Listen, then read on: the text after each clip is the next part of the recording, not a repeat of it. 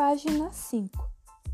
Com o passar do tempo e com as tentativas de aprimorar a comunicação entre diferentes povos, os símbolos foram sendo modificados até que se estabeleceram conjuntos de símbolos para representar os sons da fala. Um desses sistemas de escrita é o que utilizamos em nossa língua para escrever.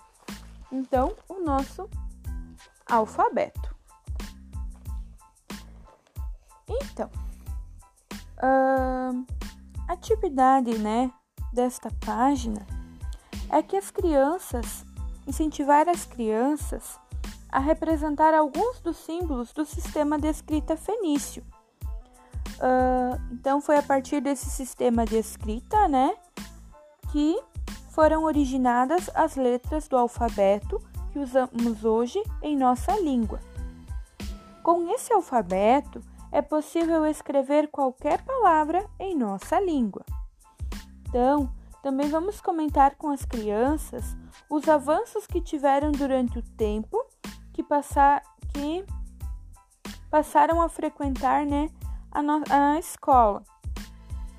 Que, uh, por exemplo, a humanidade, assim como as crianças, começaram a vir para a escola e aos poucos vão tendo conhecimento das letras, né?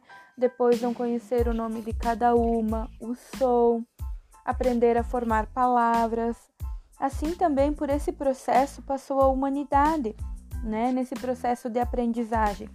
Então, conforme eram criados os símbolos, ela, eles iam se aprimorando e iam aprendendo, né? De geração em geração a escrever e nós usamos as letras do, alf do alfabeto, né, que se originou do alfabeto fenício, para escrever palavras em nossa língua.